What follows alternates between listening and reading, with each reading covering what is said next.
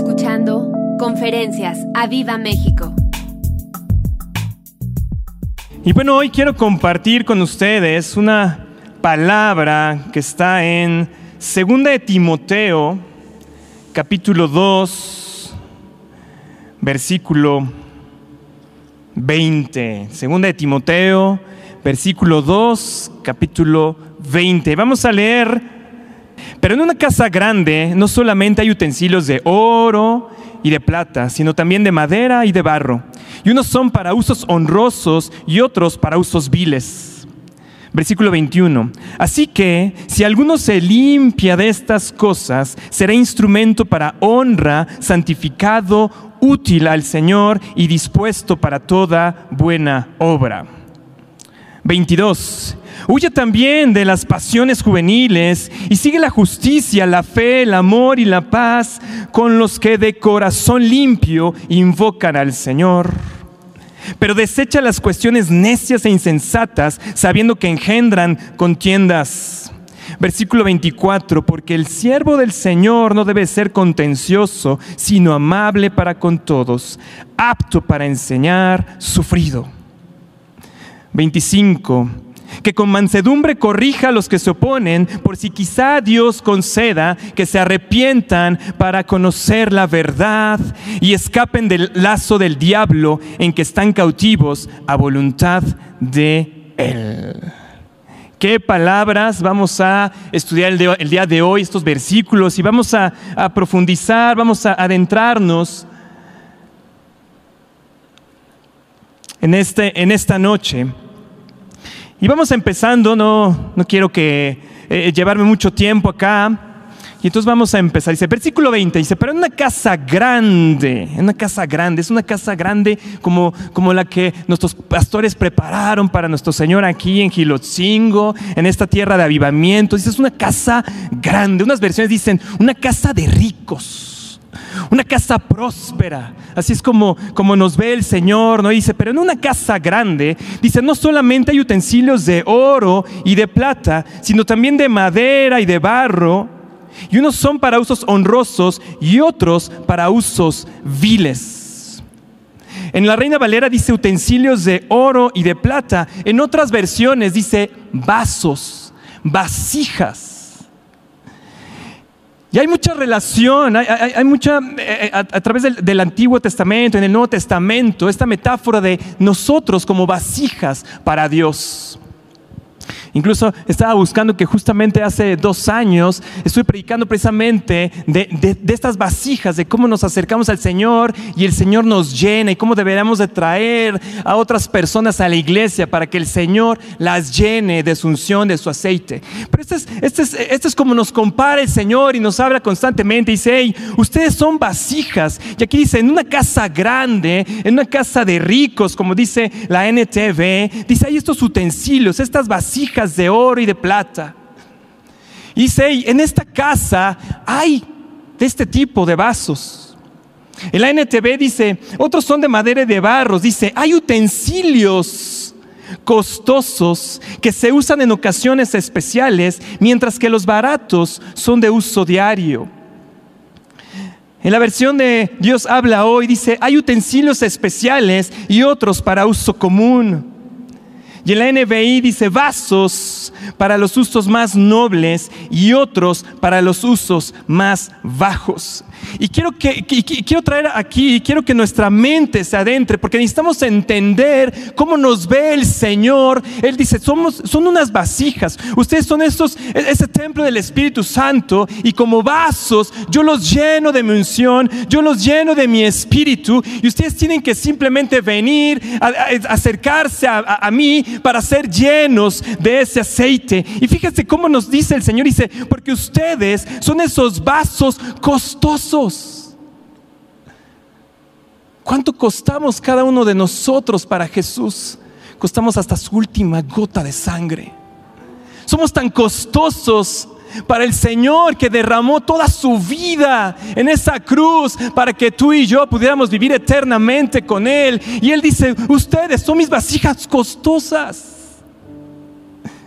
Que aparte las uso en ocasiones especiales Dije, wow, Señor, úsame en ocasiones especiales. Dice, pero tienes que entender que eres una vasija, eres un utensilio costoso. Él te ve como algo muy preciado. Dice, hay otros que son baratos y son de uso diario. Dice, en la casa, en la casa. Es una llamada de atención porque el Señor dice, ¿de cuáles quieres ser?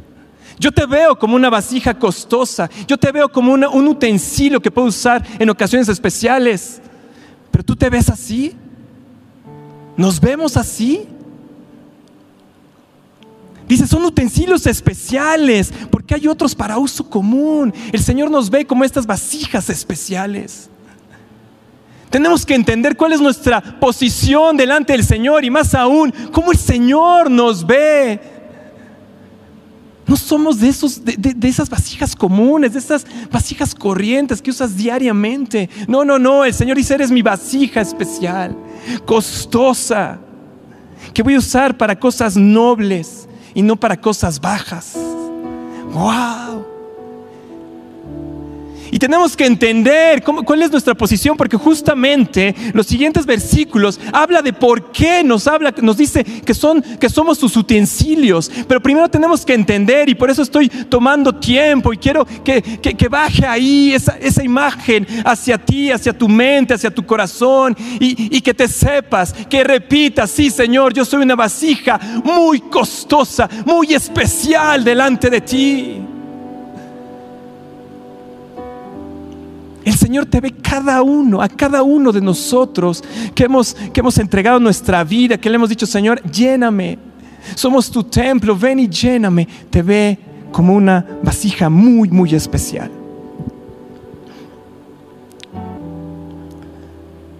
De repente el problema es que no nos vemos como estas vasijas. No nos vemos como estas vasijas especiales y costosas que el Señor compró a través de su sacrificio.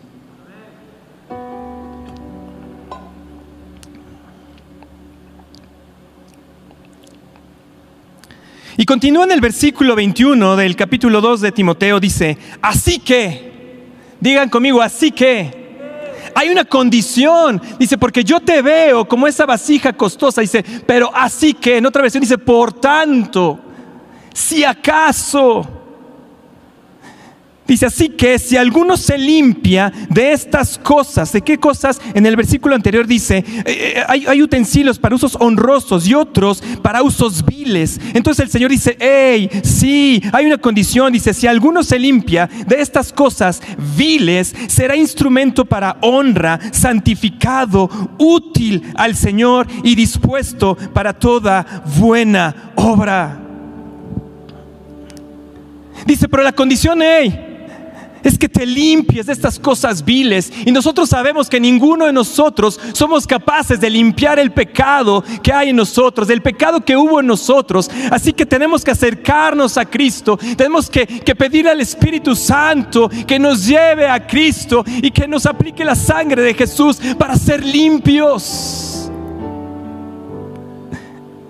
Arrepentimiento Arrepentimiento es de lo que está hablando. Y dice, hey, si acaso, por tanto, si tú te mantienes limpio, si te acercas y te arrepientes y me permites limpiarte, entonces serás instrumento para honra, santificado, es decir, apartado para Él, útil al Señor dispuesto para toda buena obra. Fíjense cómo dice la NTV, dice, si te mantuvieres puro, si te acercas al Señor, si nos acercamos diariamente y le decimos, Señor, purifícanos, purifícanos, dice en la NTV, serás un utensilio especial para uso honorable.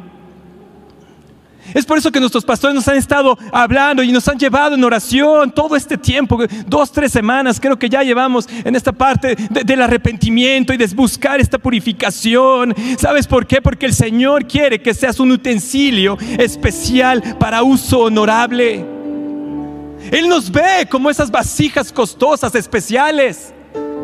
Pero si nos llenamos de cosas viles, pero si nos llenamos de pecados y no permitimos que precisamente el Señor no, nos purifique, entonces dice el Señor, no te puedo usar.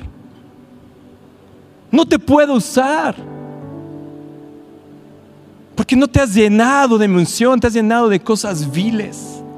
Por eso es que el cristiano tiene que vivir una, vida constantemente en arrepentimiento y no es que estés ahí, uy, ya hice esto, ya me taché, ya hice, ya me taché, ya me taché. No, no, no, no, no se trata de estarte calificando, se trata de que vayas delante del Señor y Él te, Él te hable, Él te diga qué cosas tienes que corregir, qué cosas tienes que cambiar en tu vida, cómo te puede Él purificar a través de su palabra, porque el Señor nos quiere utilizar.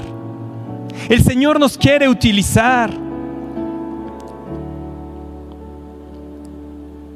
Dice, tu vida será limpia en la NTV y estarás listo para que el maestro te use en toda buena obra.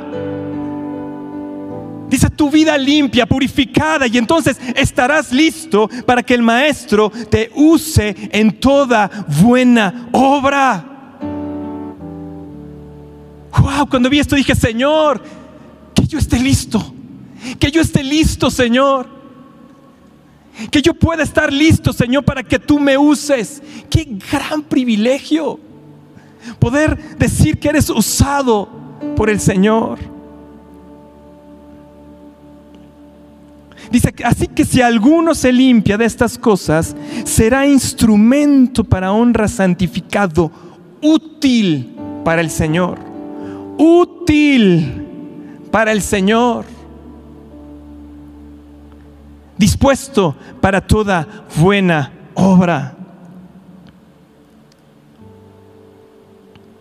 Entonces, si tú ves que el Señor no te está usando, si tú ves que el Señor no, te, no, está haciendo algo contigo, entonces es momento de que te arrepientas.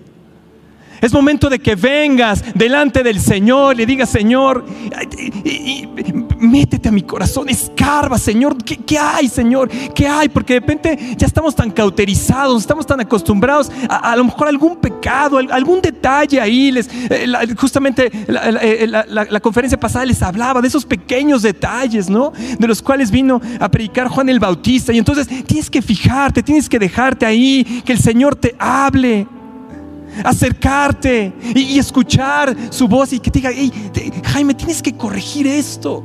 Hay algo aquí. A mí me sorprende mucho, no, sé si les ha pasado, ¿no? Que, cuando empieza a compartirle a alguien, le dice, oye, pues es que hay que arrepentirse porque los pecados, pero yo no me tengo nada de qué arrepentir. ¿O no han visto las entrevistas, no? De repente a los famosos que le dicen, hey, ¿y tú de qué te arrepentirías? Tú si tuvieras otra vez, 20 años después, ahora que cumpliste tantos años, tuvieras... Y dicen, no, yo no, yo no me tengo que arrepentir de nada. Cegados están sus ojos, no han entendido ahí, hay una cicatriz que no los deja ver de todas las cosas de las cuales hay que arrepentirse, de todas las cosas en las cuales fallamos delante del Señor. Y no es porque carguemos con los errores, no es porque, ay, si hubiera hecho esa decisión, ay, si me hubiera eh, eh, hecho, hecho aquello, o si hubiera evitado esta parte. No, no, no es para que estés ahí amarrado al pasado y dándote golpes, sufriendo de lo que no hiciste, sino que permitas que el Señor la próxima vez que tengas que tomar una decisión, la próxima vez que puedas, hayas aprendido, hayas aprendido la lección y sepas en sabiduría cómo comportarte. Hay tantas cosas de las que puede uno arrepentirse. Romanos 14, 23, ¿saben qué dice? Dice, todo lo que no proviene de fe es pecado. Porque justamente estaba ahí diciendo, Señor, ¿qué más, Señor? Escarba ahí, Señor. Y de repente, bueno, pues, pues no, no, no tiene pecados así, este, ¿no? Eh, eh, así espectacular, o de, o de, que la gente se pueda ver, ¿no? Dice, no, no, no, dice, fíjate, hay, hay, hay, hay pecado, hay, hay, pecado, porque todo lo que no proviene de la fe es pecado. Le dije, a ver, Señor, dame un ejemplo. ¿Cómo es eso? Porque realmente no entiendo por qué todo lo que no proviene de, de la fe es pecado. Dice, los diezmos. Dije, ah, bueno, Señor, pues sí, pues al menos uno sí diezma. Dice, no, no, no, no. Dice, ¿cuántas veces no has tenido una actitud correcta con tu diezmo? ¿Cuántas veces tomas tu sobre, vienes y lo pones ahí, pero no lo haces en fe? Dije, ay Señor, a ver, espérame, espérame, ¿cómo es eso? Dice, sí, ¿Cuál es la actitud de tu corazón al dar tu diezmo? No es lo mismo que tú tomes tu diezmo y lo primero que digas, Señor, gracias porque puedo dar el diezmo. Gracias, Señor, porque tengo una ofrenda para darte, Señor. Gracias porque el trabajo que tengo, que, por, el cual tú me, eh, tuve un ingreso para poderte dar ese diezmo, esa ofrenda, ese trabajo proviene de ti. Gracias, Señor, porque ese trabajo tú me lo diste para poder pagar las cuentas de mi casa, para poder llevar comida a, la casa, eh, eh, pagar donde vivo, la gasolina. Gracias Señor, gracias Señor porque lo tengo. Y entonces vienes con una actitud diferente. Entonces vienes y presentas tu ofrenda, presentas tu diezmo, realmente con fe, porque ahora ya estás en, agradecimiento. Y hoy dices, Señor, y yo vengo con este diezmo. Gracias Señor porque sé que tú vas a reprender al devorador, Señor. Tú has dicho, Padre, que si yo vengo y doy mis diezmos, yo doy mis ofrendas, Señor, tú te acordarías de ellos y nos librarías de todo mal. ¿Te das cuenta de la actitud diferente? Pero si venimos y ahí está el diezmo. ¿Qué pasó, Pastor Javi? Ahí está el diezmo. ¿No? ¿Qué onda con la actitud de nuestro corazón? Y entonces, ¿sabes qué pasa? No hay fe, es pecado. Obedeciste, sí, obedeciste. Sí, nuestros pastores se enteraron que diezmaste. Pero ¿dónde está la actitud de tu corazón?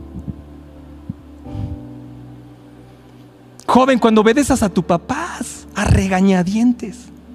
En lugar de llevar una actitud correcta de obedecer porque sé que es lo correcto. Pues lo voy a hacer, pero no estoy de acuerdo. O el pastor. Exacto.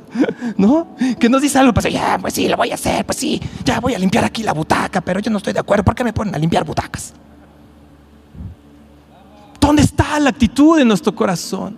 ¿Y saben qué es eso? Pecado. Ay, cuánto arrepentimiento necesitamos. Y bueno, ya el Señor me dio varios ejemplos, pero dije, no, Señor, ahí párale. Cada quien tendrá ahí. Dale, dice el voz, dale, dale, dale. Dice, porque el Señor quiere que seamos útiles. El Señor quiere que seamos fructíferos. Aquí dice, hey, limpia, ven en arrepentimiento. Todo purifica tu corazón, que tu actitud delante de mí sea correcta, porque te voy a ser útil. Útil. Paquita la del barrio te quiere inútil. ¿Cómo dice? Me estás oyendo inútil. Pero el Señor dice, hey, te quiero útil.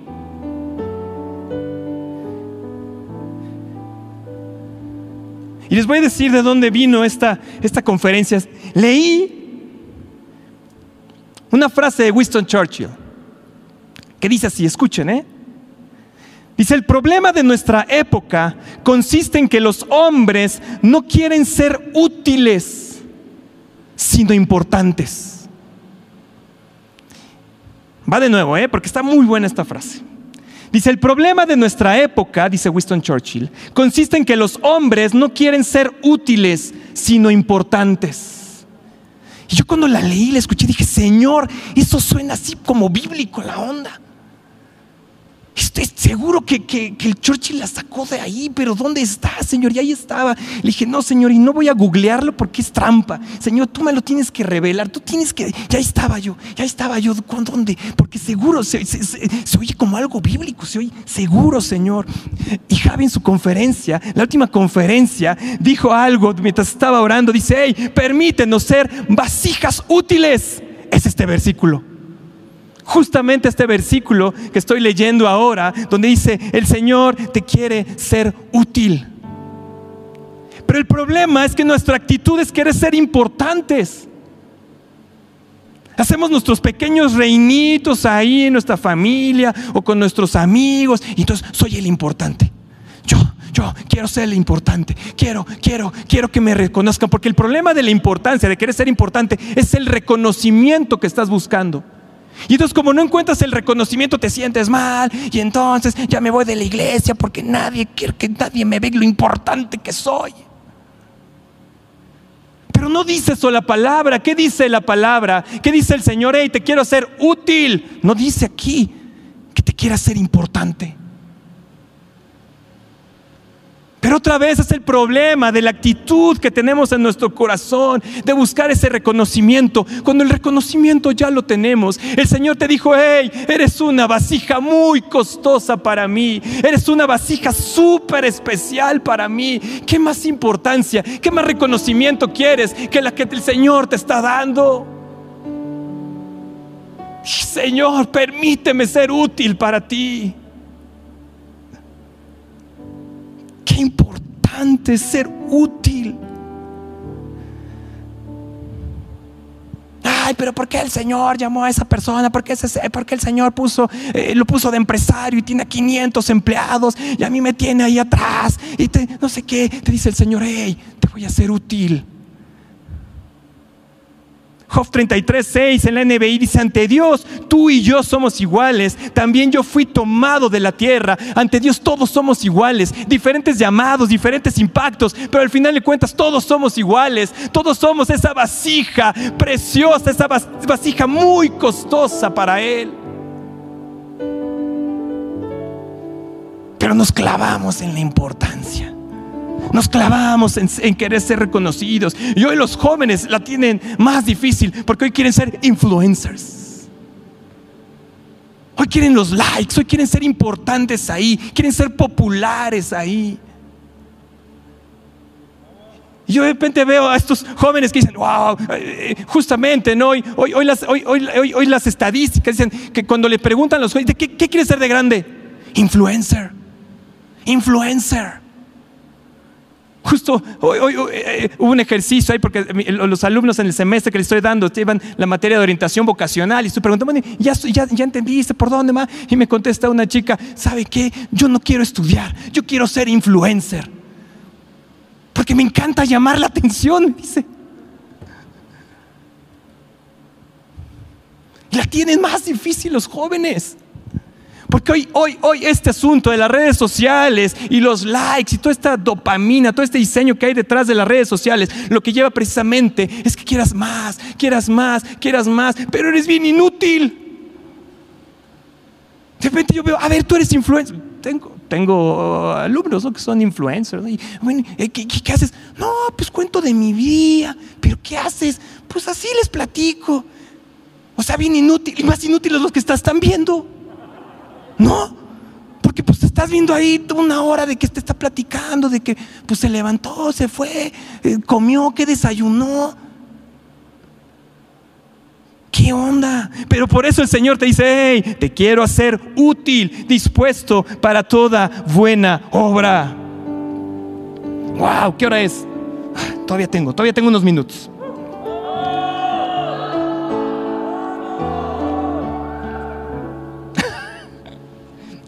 Dice el voz, al fin tienes dos horas. Bueno, conste vos, conste. Dice así.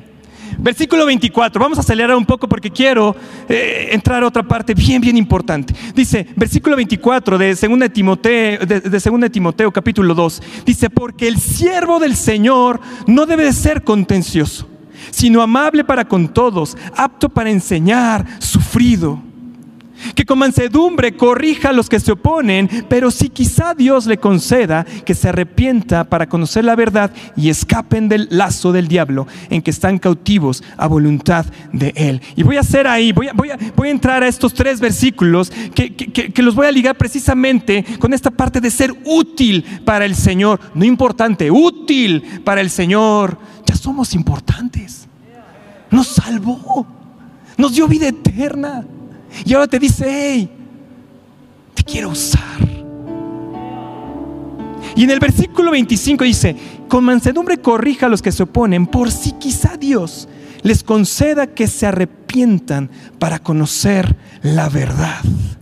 Quizá Dios les conceda. ¿De quién es la soberanía de darnos ese arrepentimiento y esa conversión hacia Él? De Dios.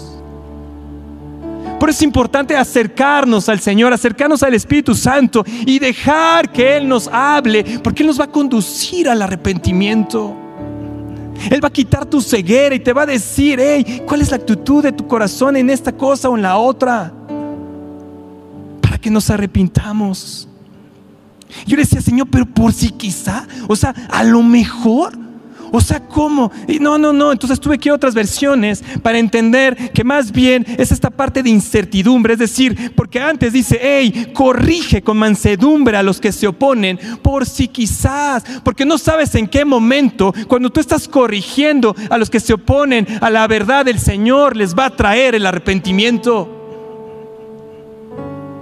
Dije, ay Señor, a ver, espérame, espérame, espérame. Dice, por si quizás, entonces tengo que corregir. Me dice, sí, la corrección es importante. Padres, la corrección es importante. Yo lo veo con mi bebé ahorita de 11 meses, corregirlo. Dice, ay, está bien chiquito. No, este, entiende. Y le dices, no, no, Sammy, no jales el cabello. Ya estamos corrigiendo. Y es importante la corrección.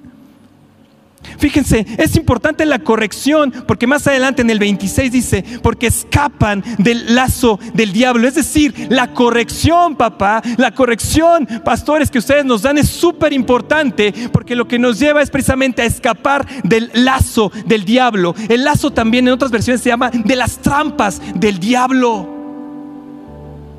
Tú no sabes en qué momento la corrección que le estás dando a tus hijos los va a hacer volver en sí para precisamente no caer en las trampas del diablo. Pero por eso es importante corregir. Papás, no tengamos miedo a estarlos corrigiendo a nuestros hijos. Si es que ahora soy su mejor amigo, soy su mejor amiga, lo que quiero ser es el mejor amigo, mejor amiga de mis hijos. No, no, no, no, no. Te llama que seas un padre, que seas una autoridad, que lo estés corrigiendo en la palabra del Señor. ¿No he escuchado un vamos? Hoy no vinieron los de los vamos. Sí vinieron, ya vi que sí vinieron.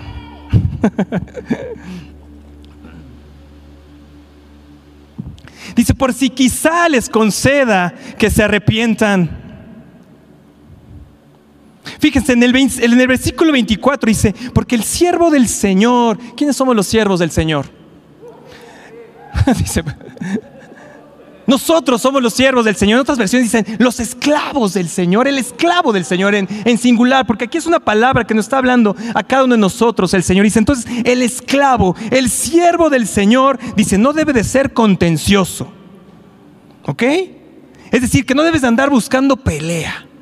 Como de repente vemos ahora en las redes sociales que se dan unos agarrones, ¿no? Es súper divertido verles ahí los agarrones. Pero un siervo del Señor, un esclavo del Señor, no anda buscando pelea, sino que es amable para quién? Con todos. Vean esta clave, escuchen esto. Dice, apto para enseñar. Un siervo del Señor tiene que estar apto para enseñar. En la NTV dice, tiene que ser capaz de enseñar.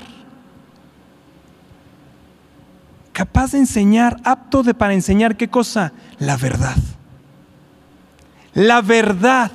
Tenemos que ser aptos para poder hablar de la verdad. No solamente corregir a bibliazos como de repente los. No, tenemos que ser pacientes. Incluso ahí lo dice en la, en la siguiente parte, dice, apto para enseñar sufrido. Esta, esta traducción realmente lo que quiere decir es que seas paciente para enseñar.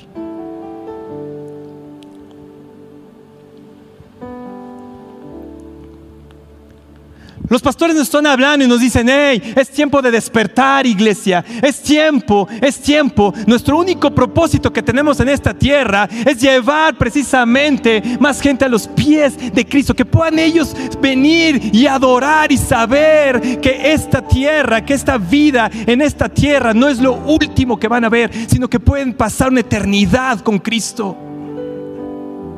Eso es nuestro propósito. Aquí no lo está diciendo, hey, quiero que sean vasijas muy costosas, pero útiles. ¿Útiles para qué? Para llevar gente a los pies de Cristo. Y aquí me llama la atención porque si viene la soberanía de parte del Señor, Él es el que nos da el arrepentimiento, Él es el que nos abre nuestros ojos espirituales a ver la verdad. ¿Saben de quién es la responsabilidad de hablar la verdad? Del siervo, del esclavo del Señor. dije, sí es cierto. Cuando, cuando, cuando a mí me compartieron, no, no fue el Señor el que me habló. O sea, el Señor no vino y me habló al oído y me estuvo diciendo, fíjate, yo aquí. No, no, no. Fue alguien más el que me estuvo compartiendo. Fueron varias personas las que tuvieron paciencia conmigo y me estuvieron enseñando, me estuvieron corrigiendo. ¿De quién es esa parte importante del siervo del Señor, del esclavo del Señor, del seguidor de Cristo? Es nuestro trabajo, iglesia. Es nuestro trabajo.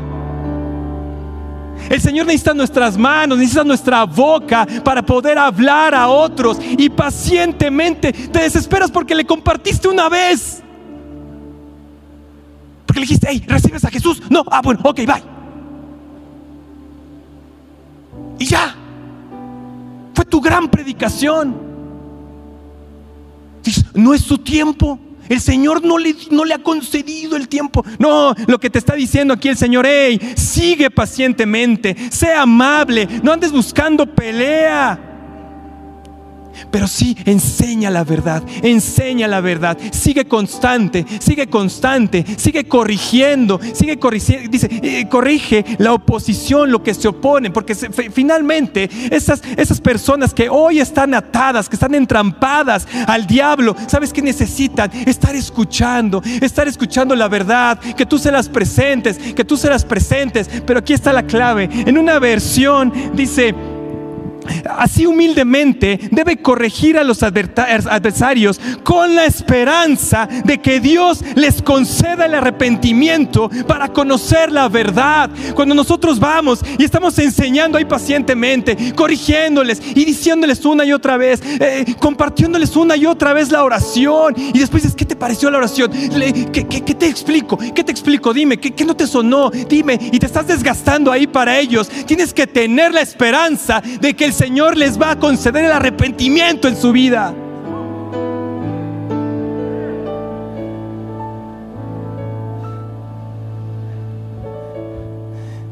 No sabías una estrategia para evangelizar, nos las está dando aquí el Señor. Por eso es la insistencia de sus pastores. Sigan compartiendo, sigan compartiendo, pero no nada más arrójenla ahí al, ahí al internet, así. ya, ya, ya, ya compartí. Ya me gané mi emblema en Facebook de, ¿cómo dice? De, de, de... Eso. Eso, ¿no? Ahí tienes tu insignia porque compartes mucho. No, no, tiene que ser eh, estratégico, tienes que compartirse, tienes que decirle, oye, estoy, estoy orando por ti, quiero, quiero que conozcas la verdad, mira, y aquí le estás hablando, pero tú tienes que ser capaz, te tienes que instruir. Oye, después de un año de que nos han estado, hable y hable y aprendiendo la palabra y tú tomando tus notas y orando, ya tienes una maestría en teología. Ya puedes enfrentarte a lo que viene. Entonces, oye, se está moviendo este espíritu de temor, este espíritu de muerte llamado coronavirus. Pero tú puedes decir, no tengas temor, porque está la palabra. Mira, aquí dice, aquí dice. No lo van a entender, porque obviamente todavía siguen cegados. Pero tú tienes que tener la esperanza, la confianza, la fe de que el Señor les va a conceder el arrepentimiento. ¡Wow! La Biblia de las Américas dice en el versículo 26, y volviendo en sí, y volviendo en sí, la misma frase que usa Jesús en la, en la parábola del Hijo Pródigo que nos han estado compartiendo nuestros pastores en Lucas 15 y 7, y volviendo en sí. ¿Sabes por qué? Porque el hijo pródigo tuvo un papá que lo estuvo corrigiendo, le estuvo hablando la verdad. Y entonces en ese mundo eh, de repente se desvió el hijo pródigo, se fue a entrampar, se fue ahí al cochinero con, con los puercos. Pero esa corrección, esa verdad, y esperando el, papá, eh, eh, esperando ahí el Padre maravilloso y diciendo, hey, yo hablé a ti verdad, hey, ahí está, enviando la oración, hablando. Entonces es un momento, el hijo pródigo volvió en sí, el Señor le concedió volver en sí. Y regresó al Padre.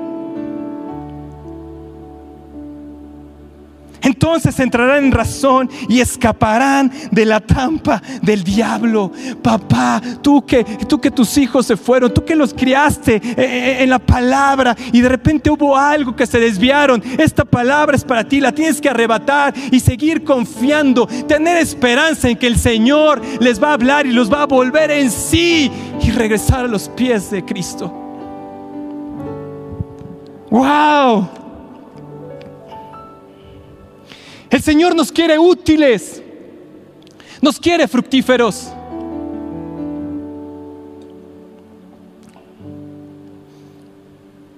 Pero primero tenemos que arrepentirnos de corazón de nuestras actitudes incorrectas. No te hablo de, pecados espectaculares, de, aquellos de que todo el mundo se entera, ya supiste que esa persona pecó acá. No, no, no. En tu actitud, como te decía, en el diezmo, en los alimentos, en, la gratitud, en saber que, que, tu esposa, que tus hijos son un regalo de parte del Señor, que tener los pastores que tenemos es un súper regalo, apreciarlos, tener esta casa de ricos, esta casa de prosperidad, esta casa grande donde el Señor nos ha plantado. Todo eso habla de la actitud de nuestro corazón. El Señor nos ve como esas vasijas muy costosas, muy especiales. No necesitamos estar buscando ser importantes o la validación a través de los likes.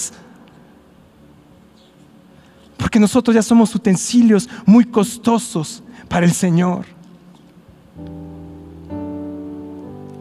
Y cuando entendamos, cuando veamos, tengamos esa, esa, esa seguridad de quiénes somos en Cristo, de saber que somos sus vasijas muy costosas y entonces decirle, Señor, yo quiero ser, ser útil para ti.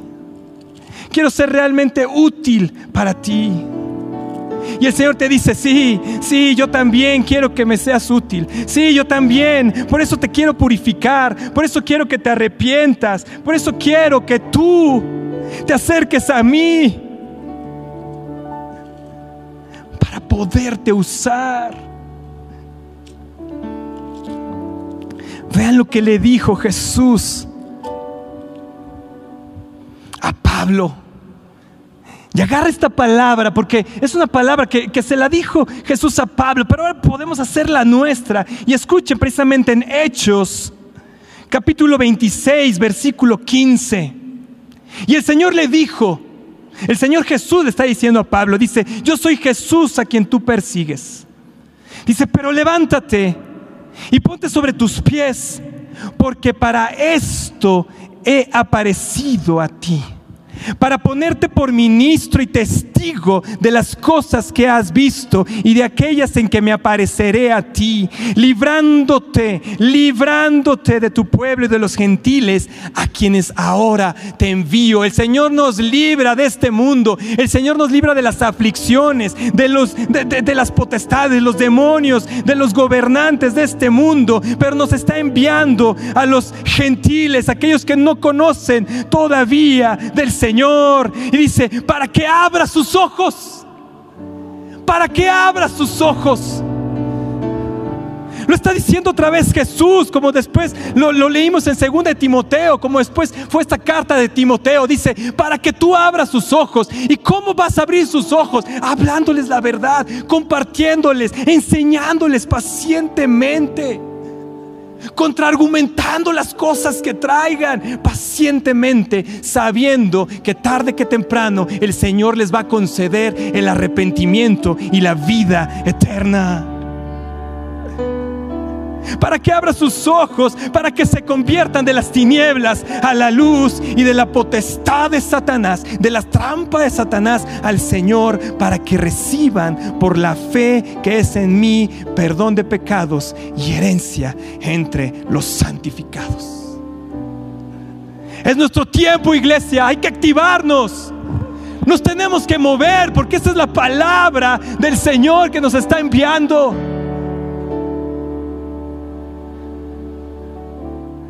Momento, iglesia, de desgastarnos por las almas, de desgastarnos por la gente que amamos. ¿Acaso no las quieres ver en el cielo contigo? A tu abuelita, a tu tía, a tu primo, a tus amiguitos.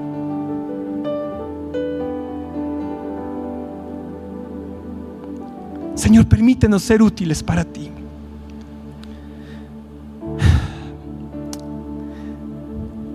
En esta noche, Señor, te, te pido perdón, Señor, por, por las veces que he querido ser importante y no útil en tu obra, Señor.